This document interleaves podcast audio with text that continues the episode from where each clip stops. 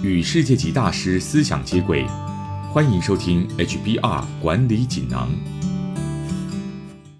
各位听众好，我是这个单元的转述师周振宇。今天跟大家谈的主题是如何打造 AI 时代的人资策略。内容摘自二零二零年九月号《哈佛商业评论》全球繁体中文版的封面故事。在经济不景气以及疫情肆虐之下，裁减人力成本成为企业共同的目标。然而，在采用自动化取代人力、用约聘、临时雇员代替正职员工的过程中，企业要十分小心，可能会得不偿失。这一波裁员不是企业第一次大规模优化人力的使用。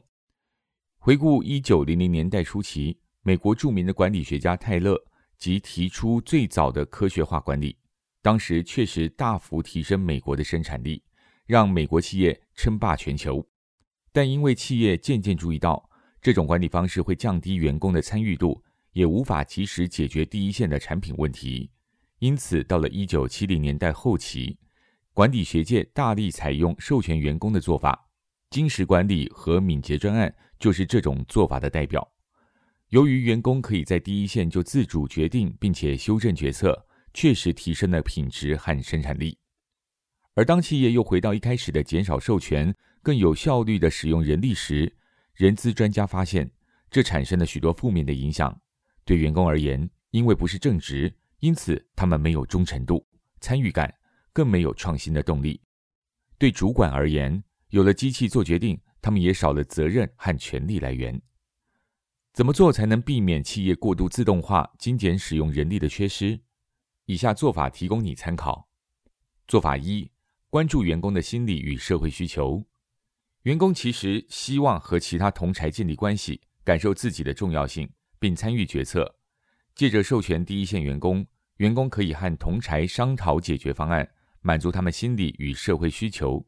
当这些条件得到满足，员工的绩效便会一飞冲天。做法二：让实际执行工作的员工发现问题，并负责解决问题。日本公司老早就采用这种做法。例如，丰田汽车金石生产的核心理念就是赋予第一线员工权利，去改善品质和生产力。他们甚至有权利停止生产线。在这种工厂生产的汽车和其他产品明显拥有更优良的品质，同时也提升了生产力。此外，近年来风行的敏捷专案管理也是授权给第一线员工的最好案例。做法三。建立雇主和员工互惠的工作环境，在授权给员工时，雇主要提供给员工支援，员工也会在雇主的支援下做出最佳决策，回报更好的营运绩效。做法四：建立科学化管理和授权的最佳组合。科学化管理和授权员工二者是可以并行不悖的。要解决科学化管理的困境，不是从二者之间择一。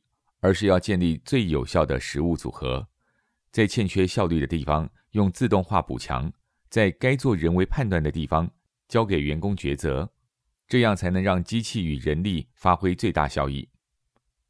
以上摘自《哈佛商业评论》全球繁体中文版二零二零年九月号封面故事，主题为如何打造 AI 时代的人资策略，方法包括：第一，关注员工的心理与社会需求。第二，让实际执行工作的员工发现问题，并负责解决问题。第三，建立雇主和员工互惠的工作环境。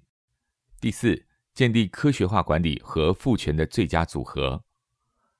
更多精彩内容，欢迎阅读《哈佛商业评论》全球繁体中文版。谢谢你的收听，我们下周见。